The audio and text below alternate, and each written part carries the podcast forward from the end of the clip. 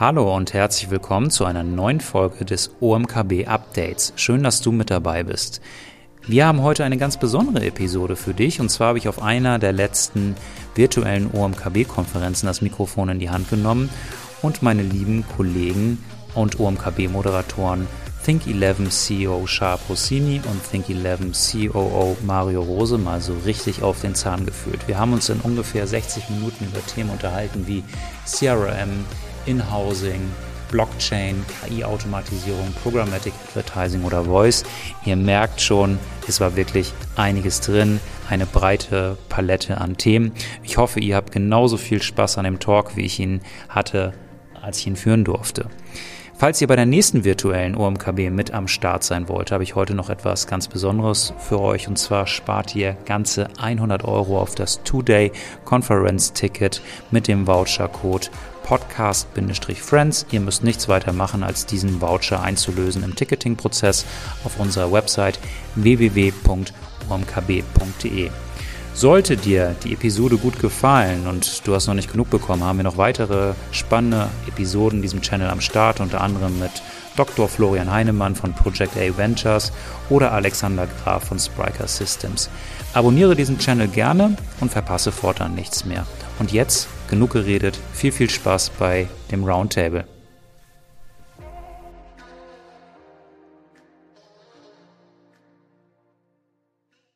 Die erste Frage kommt von dem Alexander und er fragt euch, welche Rolle spielt das klassische CRM für digitales Marketing? Wir starten mit dir, Sharp. Mhm.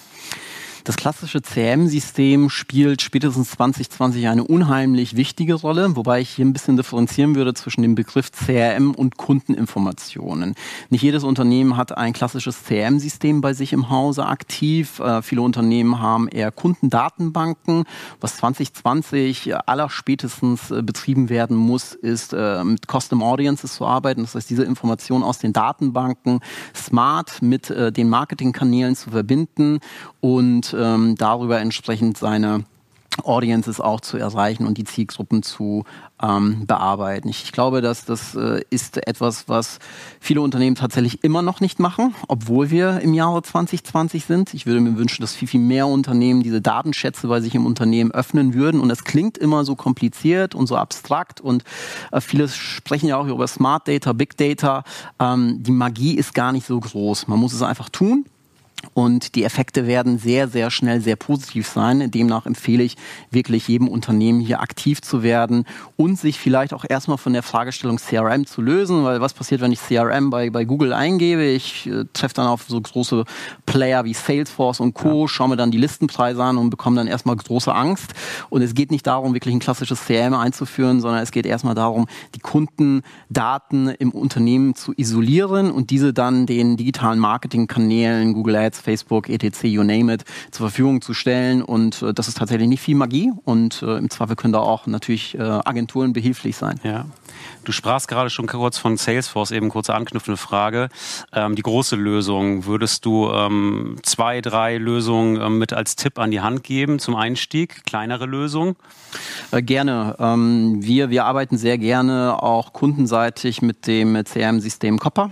Copper mhm. ist ein CRM-System, was nativ sich in die Google Suite äh, quasi eingepflanzt hat. Das heißt, ein CRM-System lebt ja am Ende des Tages davon, dass der Vertrieb und das Marketing Informationen in das CRM-System hinterlegt. Mhm. Ähm, daran scheitern allerdings sehr, sehr häufig CRM-Systeme. Das heißt, hier müssen wir gewisse Automatisierungsprozesse berücksichtigen. Und Copper hat eine sehr, sehr native, tiefgehende Integration in die G Suite, was meines Erachtens nach einer der führenden Enterprise-Lösungen ist im Bereich der Unternehmenskommunikation. Und äh, das ist ein total tolles System, das kann ich absolut empfehlen. Und äh, ansonsten gibt es am Markt natürlich noch viele, viele andere Player. Äh, Pipedrive ist, ist mit Sicherheit auch äh, immer äh, ein, ein Blick wert und natürlich auch Salesforce. Ne? Das ist so ein mhm. bisschen abhängig davon, was ist meine Anspruchshaltung, äh, wie groß ist mein Budget, inwieweit will ich das CRM-System auch in das gesamte Ökosystem des Unternehmens einziehen, wie wichtig ist auch das Thema Marketing Automation für mich. Mhm. Ja, viele Unternehmen, vor allem im CRM-Segment, gehen ja auch in das Thema Marketing Automation. Also eine Fragestellung, die man wahrscheinlich jetzt in zwei, drei Minuten nicht erklären kann, aber ich hoffe, der Input reicht. Eine eigene Session, ja. Mario, was denkst du? Ja, ich würde das Thema noch kurz ergänzen wollen, damit wir ansatzweise ja. auch in unserem Zeitkorridor bleiben. Ich denke, ähm, dass es natürlich auch eine Frage ist des Reifegrades eines Unternehmens und im, natürlich auch der Branche, in der sich ein Unternehmen bewegt. Wenn ich mir das anschaue, sind CRM-Nutzungsmodelle im Bereich E-Commerce beispielsweise, wir haben es heute Morgen in einem sehr hohen Reifegrad ja auch von Jonas gehört bei Douglas, natürlich schon fester Bestandteil des Kundendatenmanagements und damit auch fester Bestandteil der Marketing-Journey, der Customer Journey. Machen wir mal einen Blick in einen ganz anderen Branchenbereich, schauen wir auf B2B-Player, die zum Beispiel mhm. in der, im, im Maschinenvertrieb aktiv sind, die häufig ihr oberstes Ziel haben, Leads zu generieren. Da geht es um Datensätze, die dann im Sales-Bereich landen, dort aufgenommen werden, nachtelefoniert werden, vielleicht werden Videos geschickt oder ähnliches, aber die Information woher der Kunde gekommen ist, über welchen Weg ähm, Lead-Daten angereichert worden sind, werden häufig nicht konsequent abgespeichert. Und da in den Bereichen, wie gesagt, unterscheidet sich auch wieder von Reifegrad zu Reifegrad, gibt es natürlich einen unfassbar positiven Effekt, wenn eben auch im B2B-Segment vermehrt konsequent CRM-Systeme eingesetzt werden, weil das letztendlich, wenn man sich das anschaut, in einem geschlossenen Kreislauf, die einzige Möglichkeit ist, wirklich festzuhalten, welcher Euro, den ich im Marketing investiert habe, welchen Output im Sales gebracht hat. Und deswegen glaube ich, Einfluss aufs digitale Marketing ja absolut und gegebenenfalls, je nachdem, in welcher Branche ich mich bewege, jetzt auch immer noch ein absoluter Gamechanger und ein kompetitiver Vorteil, wenn ich da mich konsequent reinbewege. Absolut. Vielen Dank. Ich denke, das wird bei nächsten OMKB Live nochmal eine eigene komplette Session werden. Ähm, danke. Jens fragt ähm, an uns als Agentur, also gar nicht jetzt aus dem Fragenpot für Dr. Florian Heinemann, sondern wir waren noch viel im Austausch schon mit den Usern jetzt im Vorfeld, an uns als Agentur, dass auch Sie und viele Unternehmen über das Thema Marketing Inhousing nachdenken, also entsprechend die Leistung nicht mit einer Agentur abzubilden, sondern selber Inhouse zu haben. Ähm, entsprechend, ja, Jens und sein Unternehmen denken auch darüber nach. Wie geht ihr als Agentur damit um? Und da gucke ich dich scharf an und bitte dich um ein, eine Antwort dazu. Mhm. Wir gehen damit sehr offensiv um. Ich glaube, es ist sehr, sehr smart für viele Unternehmen in das Thema Inhousing zu investieren. Nicht für jedes Unternehmen bietet es sich an, aber ich würde tatsächlich äh, viele Unternehmen heute gar nicht mehr dahingehend ausschließen. Das heißt, Unternehmen mhm. müssen sich intensiv mit dem Thema Inhousing und Inhouse-Kompetenzen beschäftigen, weil das mittlerweile auch einfach für viele Geschäftsmodelle ein äh, Core-Bereich ist, ein Kernbereich ist. Und wir als Agentur sind da sehr, sehr offen und müssen wir auch sein. Ich, ich glaube, das differenziert auch ähm, gewisse moderne Agenturen gegenüber eher tradierten alten Agenturen, die äh, in diesem Thema eher einen Konflikt in ihrem eigenen Geschäftsmodell sehen. Äh, wir überhaupt gar nicht. Wir ziehen auch keine Chinese Walls. Also wir gehen auch mit Informationen sehr, sehr offensiv um und wir unterstützen tatsächlich auch Unternehmen ähm, bei der Digitalisierung, beim Aufbau von eigenen Inhouse-Teams. Ich glaube, Agenturen können dann perspektivisch an vielen, vielen anderen Stellen als Sparringspartner eher im Bereich des digitalen Consultings immer noch davon profitieren. Aber ich glaube, es ist sehr smart, äh, gemeinsam mit dem Kunden das Thema Inhouse äh, auch sehr, sehr frühzeitig aktiv anzusprechen, statt mhm. dann irgendwann irgendwie aus dem Spiel raus zu sein. Ich glaube, da können wir als Agentur auch sehr, sehr stark beschleunigen, von infrastrukturellen Komponenten bis hin zu Netzwerken, bis, bis, bis hin zu der Komponente, dass wir auch beim Hiring unterstützen, können wir dieses äh, Ökosystem Inhouse Housing sehr, sehr breit abbilden und tun mhm. das auch. Und ähm, ja, feel free. Jeder, jeder ähm, nicht nur Kunde unseres Hauses, sondern auch andere Agenturen sollte sich tatsächlich aktiv mit diesem Thema beschäftigen. Also ich würde es mhm. zumindest tun als Kunde. Ja. Mario, welche Erfahrungen hast du gemacht mit Inhousing auf Unternehmensseite? Ja, ich habe auf Unternehmensseite ja ein paar Jahre gearbeitet, wie du genau. weißt, in der Reisebranche und kann da das, was Shahab gerade gesagt hat, nur bestätigen. Ich finde, es ist extrem wichtig, als Unternehmen Kompetenzen im eigenen Unternehmen zu haben, die Marketing, Sales und mhm. Datenmanagement beinhalten. Wenn man sich das anschaut, was dort für Datenströme zur Verfügung stehen, für Daten generiert werden, ist es wichtig, die Mechanismen zu verstehen, entsprechend auch derjenige zu sein, der die Ownership hat über diese Kanäle wie Google Ads oder andere Konten. Und deswegen äh, ermuntern wir auch Unternehmer, Unternehmen, Unternehmen, die gegebenenfalls noch nicht so weit sind, eben wirklich diese Kompetenzen in-house aufzubauen, weil das ein bleibender Wert ist, der notwendig geworden ist in einer Zeit, in der es eben ja längst nicht mehr reicht. Auch wenn es viele intelligente Herangehensweisen gibt, haben wir heute Vormittag auch gelernt, im Beispiel Printmailing aktiv zu sein und deswegen ganz klares Veto, äh, Veto nicht, ganz klare Unterstützung, Marketing, In-Housing, absolut richtig. Und wäre ich jetzt noch auf Unternehmensseite, würde ich es wahrscheinlich genauso machen. Ja, cool. Ähm, eine anknüpfende Agenturfrage von dem Marcel Köhler. Ähm, in den letzten Jahren sind zunehmend mehr digitale Marketingagenturen in den Markt gedrängt. Ähm, gut, jetzt muss man fairerweise sagen, wir sind auch frisch mit dabei. Ähm, gibt es eine Evolution der Agenturen? Stellt Tendenzen fest. Mario, starten wir bei dir. Ja, es ist erst einmal richtig, Marcel, ähm, was du beobachtest. Es gibt eine sehr starke Zunahme auch an digitalen Marketingplayern auf dem deutschen Markt, aber sicherlich auch weltweit, was in erster Linie daran liegt, dass es natürlich auch ein Budgetshift gab Richtung digitaler Medien, wird von anderen tradierten Medien zumindest für den einen oder anderen Bereich ist das ja ganz klar festzustellen. Und ja, es ist auch eine gewisse Evolution der Agentur feststellbar. Es ist ja häufig die Rede vom Web 2.0, 3.0 oder Industrie 4.0 wenn man das Ganze so ein bisschen auf die Agenturebene herunterbricht, sehen wir, glaube ich, im Moment viele Agenturen, die sich so im 2.0-Bereich bewegen, also Agenturen, die extrem gut und sicher spielen in der Klaviatur, Search Engine Advertising, Suchmaschinenoptimierung, Newsletter-Marketing, sicherlich auch andere Disziplinen beherrschen, die wirklich gut sind und sich da schon ein Stück weit wegentwickelt haben von den Playern, die letztendlich nur Media-Etats nach Kanälen verteilen. Ich glaube, das ist etwas, was so eigentlich kaum mehr stattfindet. Und jetzt sehen wir eben Stand heute noch einen weiteren Evolutionsschritt von dieser Agentur 2.0 in die Richtung, dass es eben entsprechend gelingt, durch Datenverständnis, durch den Aufbau von Data Management Plattformen beispielsweise, dann aus dem vorhandenen, sehr kanalorientierten Budget noch wesentlich mehr rauszuholen, indem man in der Lage ist, entlang der Customer Journey dann Tatenpunkte zu speichern und diese im Advertising zu nutzen. Und ich glaube, die Agenturen, die das annehmen und verstehen und dann auch künstliche Intelligenz einsetzen. Wir haben Beispiele von Amazon gehabt im Factor A-Vortrag heute Vormittag. Die werden sich dann Richtung Agentur 3.0, Agentur 4.0 entwickeln und ähm, das ist auch der Anspruch, den wir mitbringen und uns da jetzt gerade natürlich mit unseren Kunden auch auf genau diese spannende Reise bewegen. Spannend, scharf. Was kannst du ergänzen? Vielleicht eine kurze Ergänzung dazu, mhm. weil Mario hat schon ganz, ganz viele wichtige Punkte erwähnt. Ich, ich, ich glaube, das ist so eine Typusfrage. Ja, es, es gibt sehr viele Agenturen am Markt. Äh, die Eintrittsbarrieren einer Agentur äh, an den Start zu bringen, sind ja auch äh, sichtlich gering. Ja? Mhm. Ähm, das heißt, es gibt gute Agenturen, schlechte Agenturen, aber es gibt erstmal eine ganz große Anzahl an Agenturen. Ich glaube, hier muss man differenzieren zwischen den Agenturen, die vom Typus her eher marketing-driven sind, ja, die, die vielleicht vom, vom typischen HR-Bild auch eher die Marketeers und die BWLer beschäftigen. Die würde ich sagen, haben in der Vergangenheit auch gut funktioniert.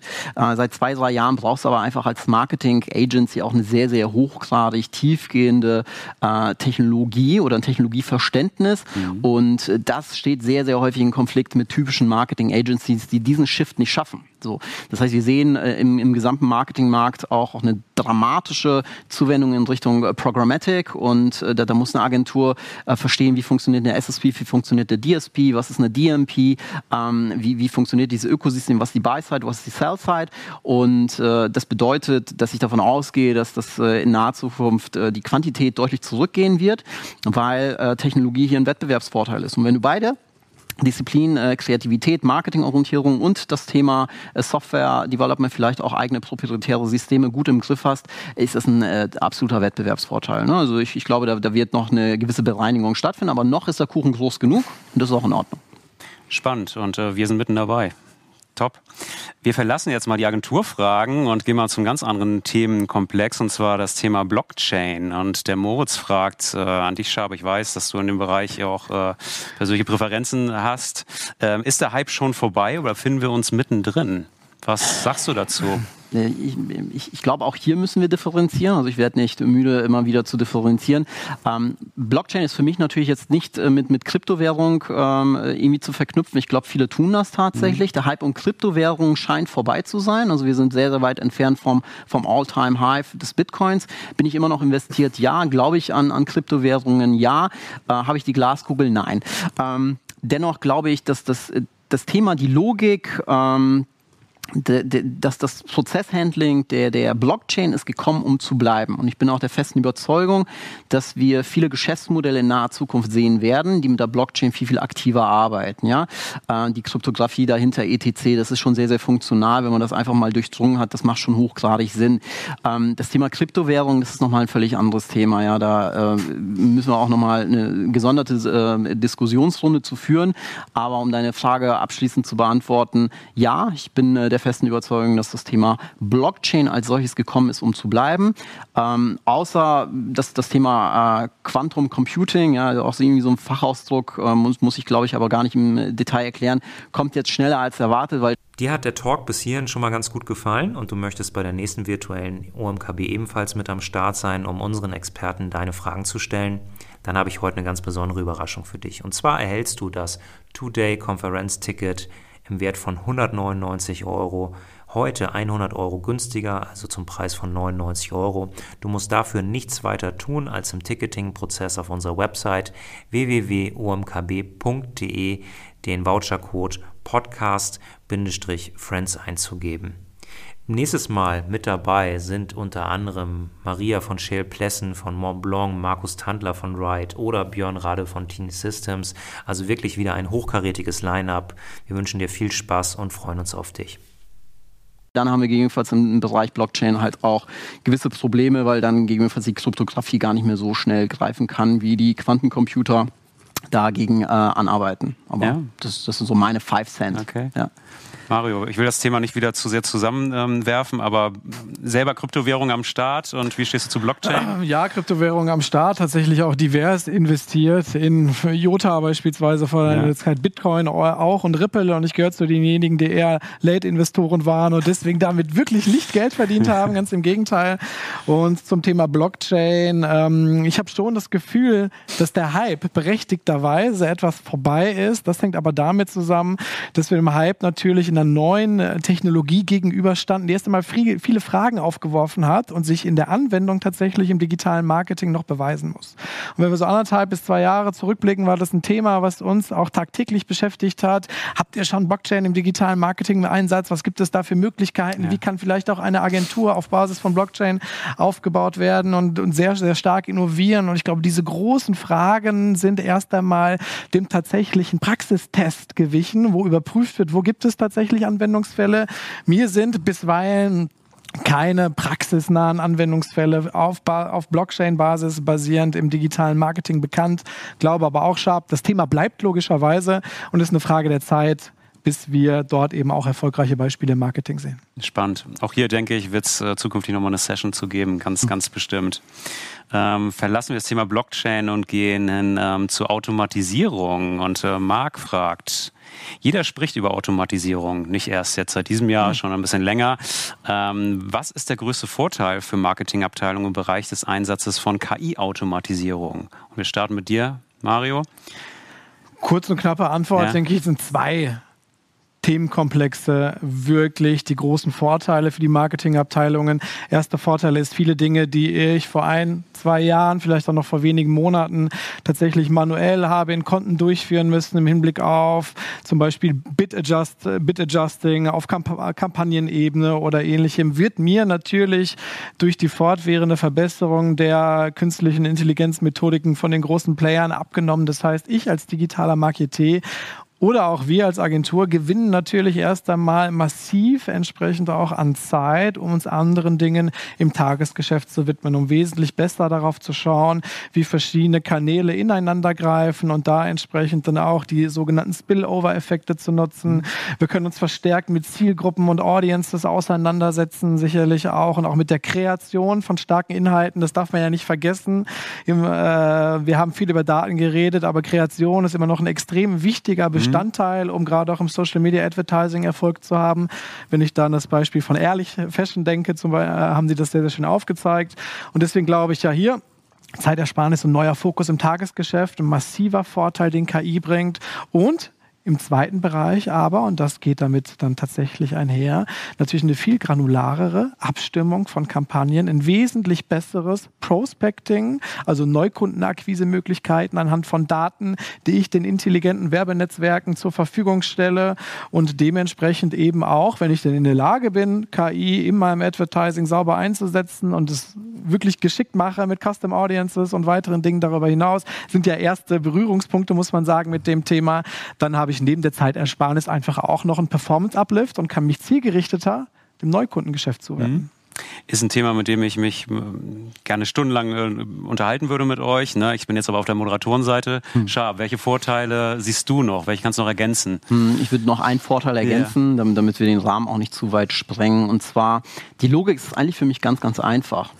Durch durch das Thema der, der Automatisierung passiert nämlich Folgendes. In den letzten Jahren haben die Marketingabteilungen eine viel, viel fragmentiertere ähm, ja, Welt, die sie jetzt bewirtschaften müssen. Ja, wenn wir einfach mal 10, 15 Jahre zurückdenken, war das Marketing bei weitem nicht so komplex wie heute. Und heute haben wir eine viel, viel höhere Dynamik, eine wesentlich fragmentiertere Situation. Aber die Marketingabteilungen sind per se, und das kann man statistisch nachweisen, nicht angewachsen. Das heißt, wir haben immer noch ungefähr den, denselben Headcount. Und du musst jetzt mit derselben Personalanzahl viel, viel breiter und viel, viel intensiver in diesen jeweiligen Disziplinen äh, aktiv zeichnen. Und das folgt für mich einfach der ganz, ganz klaren Logik, wie soll das ohne Automatisierung, wie soll das ohne, ohne Einsatz von, von KI, wo, wobei man muss ein bisschen vorsichtig sein bei, mhm. bei Verwendung dieses Begriffes. Äh, ich, ich glaube, das wird wie die Marketing-Sau auch überall äh, du, du, durchgetrieben. Nicht, nicht äh, jeder, der KI sagt, verwendet auch KI, aber verwenden wir einfach mal dieses Synonym. Ähm, das ist für mich eine ganz, ganz klare logische Schlussfolgerung. Ansonsten kriege ich mein Standardrepertoire an äh, Marketingaktivitäten gar nicht mehr abgedeckt. Das heißt, ich muss in diesem Segment aktiv werden. Es ist alternativlos. Ja? Also jeder, der versucht, dagegen anzuarbeiten, arbeiten. Ähm, ich würde sagen, es wird schwierig. Ja, absolut. Schab, danke für die Ausführung. Ähm, Christoph, sehr sympathischer Name, muss ich by the way sagen. Also gefällt mir außerordentlich gut. Äh, Grüße an Christoph. äh, Christoph fragt, welchen Stand hat Programmatic Advertising in Deutschland? Müssen wir uns damit jetzt eigentlich beschäftigen? Sharp? Ja, wir müssen uns damit beschäftigen. Das hat zwei, zwei Ausprägungen. Die erste Ausprägung ist, der Anteil am programmatisch eingekauften, äh, eingekauften Werbeinventar ist in den letzten Jahren immer weiter gestiegen. Der ist noch nicht am Zenit, auch in Deutschland nicht. Deutschland hinkt hier gewissermaßen auch hinter anderen Ländern hinterher, ist aber nicht Schlusslicht glücklicherweise. Das heißt, wir haben immer noch einen Anteil am programmatischen Werbevolumen, was on top jedes Jahr dazukommt. Das hat ein bisschen mhm. was zu tun damit, dass wir in Deutschland auch eine sehr, sehr fragmentierte Vermarktungslandschaft haben. Ähm, das heißt, das, das äh, muss betrieben werden. Der andere Punkt ist, dass äh, ich, ich über programmatische Werbeeinkäufe mich auch etwas unabhängiger machen kann gegenüber ähm, ja, den, den Low-Hanging Fruits Performance Marketing Kanälen, würde ich einfach mal sagen. Wobei man jetzt auch fairerweise sagen muss, dass Google Ads und Facebook äh, und, und Instagram-Ads, etc. am Ende ja auch alle programmatisch sind. Also das, was da im Hintergrund läuft, mhm. ist ja auch eine programmatische Auktion. Ähm, nur nennen sie es halt nicht programmatisch. Ähm, jetzt muss man aber sagen, dass neben Google und Co. natürlich auch noch weitere Player mit am Start sind. Wir haben heute ein bisschen was über Amazon beispielsweise gelernt, Criteo, Rubicon, OpenX, das sind ja viele, viele Player im Markt. Ähm, bedeutet, ja, um meine Unabhängigkeit zu steigern, ja, und auch die Replizierfähigkeit meines eigenen Marketings gegenüber meinen Mitwettbewerbern zu reduzieren, muss ich mit, mit, mich mit Programmatik Thematik beschäftigen und B, der Markt wächst auch im programmatischen Bereich. Demnach muss ich dort einsteigen und es ist auch medienübergreifend, mediengattungsübergreifend. Wir haben heute auch ein bisschen was über TV Programmatic Advertising gelernt.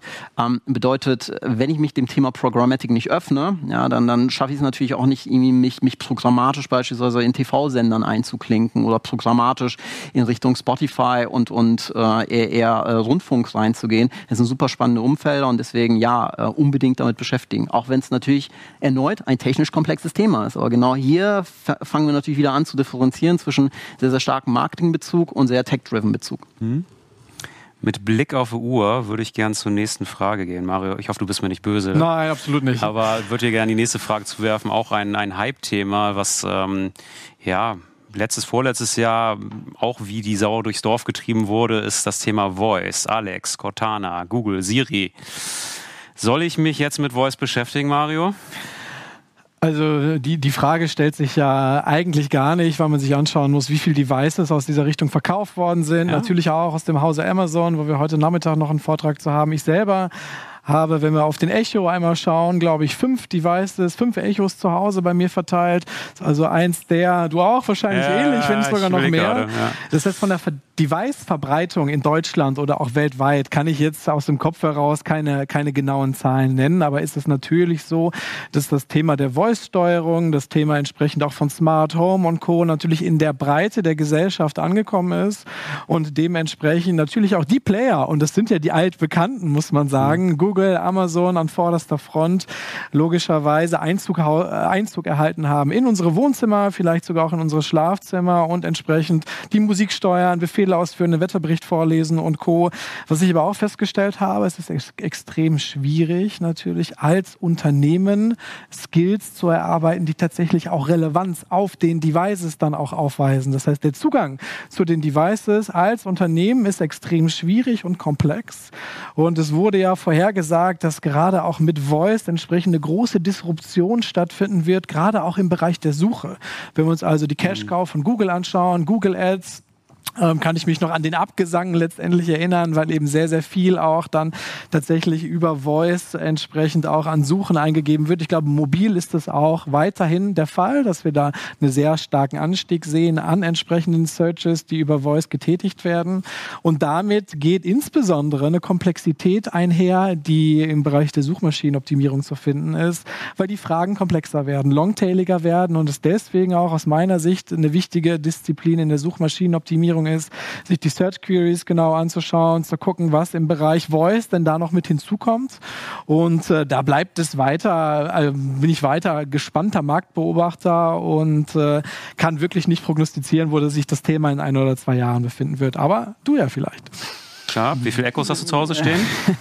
Tatsächlich habe ich gar nicht so viele Echos zu Hause stehen, aber Voice Only isoliert betrachtet, für mich ist kein spannendes Thema tatsächlich. Ähm, man, muss auch berücksichtigen, wenn wir beispielsweise mit unserem Handy interagieren, ist, ist der Bildschirm immer ein sehr, sehr wichtiges begleitendes Medium. Das heißt, mhm. Voice ist für mich immer in Kombination mit einem Bildschirm absolut powerful. Isoliert in sich betrachtet hat Voice auch seine Daseinsberechtigung, aber ich glaube, Unternehmen müssen anfangen, ähm, Voice, Voice nicht isoliert zu betrachten, sondern immer mit dem Begleitmedium Bildschirm. Und dann kann es unheimlich äh, stark sein.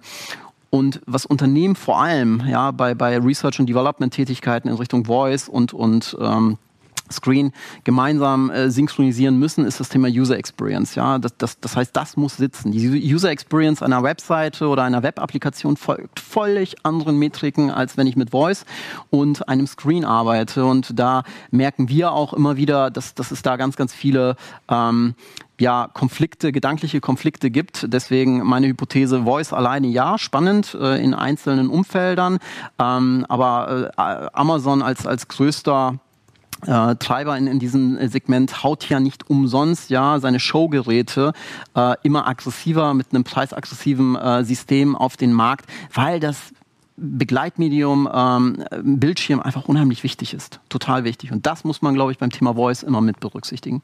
Absolut. So ein Echo Show hat auch schon bei uns Einzug gehalten. Meine Tochter steht immer fleißig davor und äh, ruft äh, entsprechend Alexa die, die Suchanfragen um ihr Ohren. Bisher wird noch nichts gekauft worden, aber wird bestimmt noch kommen. Sehr gut.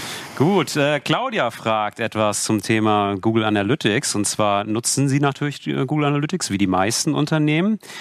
Sie sagt, Sie können daraus aber nur bedingte Informationen und Insights herausziehen. Was wäre das, das perfekte Vorgehen für Sie oder was wäre ein Vorgehen für Sie? Wie können Sie, wie können Sie vorgehen, Sharp? Hm. Hm. Kurze Antwort. Ich würde sagen, der Großteil der, der Unternehmen, die ich zumindest kennengelernt habe, haben Google Analytics nur sehr, sehr rudimentär integriert. Das heißt, da sollte man vielleicht einfach darüber nachdenken, die Integrationsmaßnahmen seitens Google Analytics etwas intensiver auszuprägen. Das, das ist, glaube ich, schon mal eine ganz, ganz wichtige Baustelle.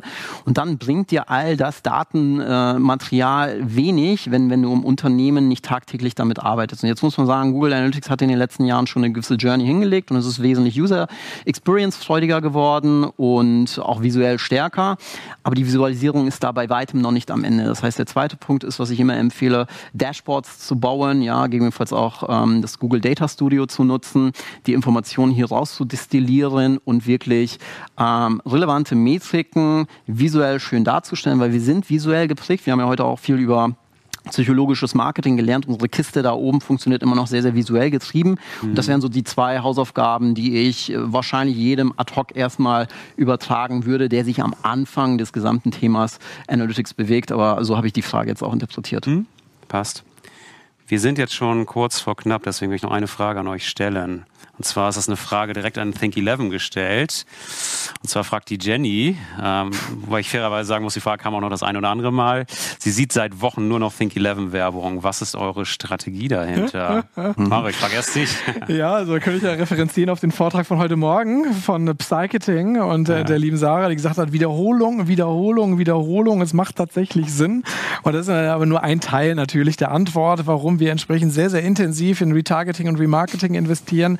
Letztendlich ist es natürlich tatsächlich mit dem Augenzwinkern ein Wiederholungseffekt bei den potenziellen Kunden, die auf unserer Webseite sind oder auch Bewerbern oder weiteren Stakeholdern, Menschen, die sich über die Konferenz informieren wollen. Ja, auch eine breite Klaviatur an Personen, die bei uns auf der think11.de unterwegs sind. Und so bleiben wir im Gedächtnis. Und das ist, führt häufig zu einem Augenzwinkern, wenn wir mit Kunden ins Gespräch kommen, zeigt natürlich auch, dass wir verstanden haben, wie in, ähm, intensiv man mit der Nutzer Nutzerverfolgung arbeiten kann. Ich würde das jetzt keinem E-Commercer empfehlen, das muss ich auch dazu sagen, aber für uns als Agentur erfüllt das da wunderbar seinen Zweck. Ja. Scharf, kannst du bestätigen? Das kann ich sekundieren. Die Logik äh, hinter unseren äh, Retargeting-Maßnahmen ist äh, tatsächlich, dass wir einen sehr, sehr hohen Werbedruck äh, seitens der DSPs erzeugen. Ja, hier auch eine gewisse sequentielle Logik verfolgen. Das heißt, wir, wir blasen nicht nur einfach raus, wir arbeiten mit Frequency Cappings, wir, wir arbeiten teilweise eben auch mit, mit Cookie Pools, so dass wir das alles sauber miteinander synchronisieren können. Das heißt, all das, was wir nach außen hin verkörpern, müssen wir natürlich auch intern leben. Ja, ansonsten sehe ich da persönlich auch für viele Unternehmen tatsächlich einen Konflikt. Und ähm, das ist, wenn man so möchte, ganz kurz äh, heruntergebrochen, die Logik dahinter. Und ich bekomme gerade aus der Regie auch den Hinweis, dass wir ein bisschen speed upen müssen, aber ich bin damit ja auch schon faktisch ja. am Ende und beantwortet. Ja, danke an euch zwei. Ähm, ohne Vorbereitung Rede und Antwort gestanden. Hat mir äh, sehr gut gefallen. Ich fand, die Zeit ging wie im Fluge um und es war echt einiges drin in diesem Gespräch. Ich hoffe, euch hat es auch genauso gut gefallen und würde mich freuen, wenn ihr nächstes Mal wieder mit dabei seid. An dieser Stelle möchte ich euch eben aber erneut darauf hinweisen, dass ihr natürlich auch live bei der nächsten virtuellen OMKW mit am Start sein könnt und das vergünstigt, nämlich 100 Euro günstiger mit dem Vouchercode Podcast-Friends.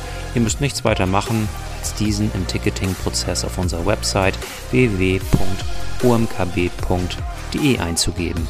Ich freue mich, wenn ihr nächstes Mal mit dabei seid. Ciao, ciao.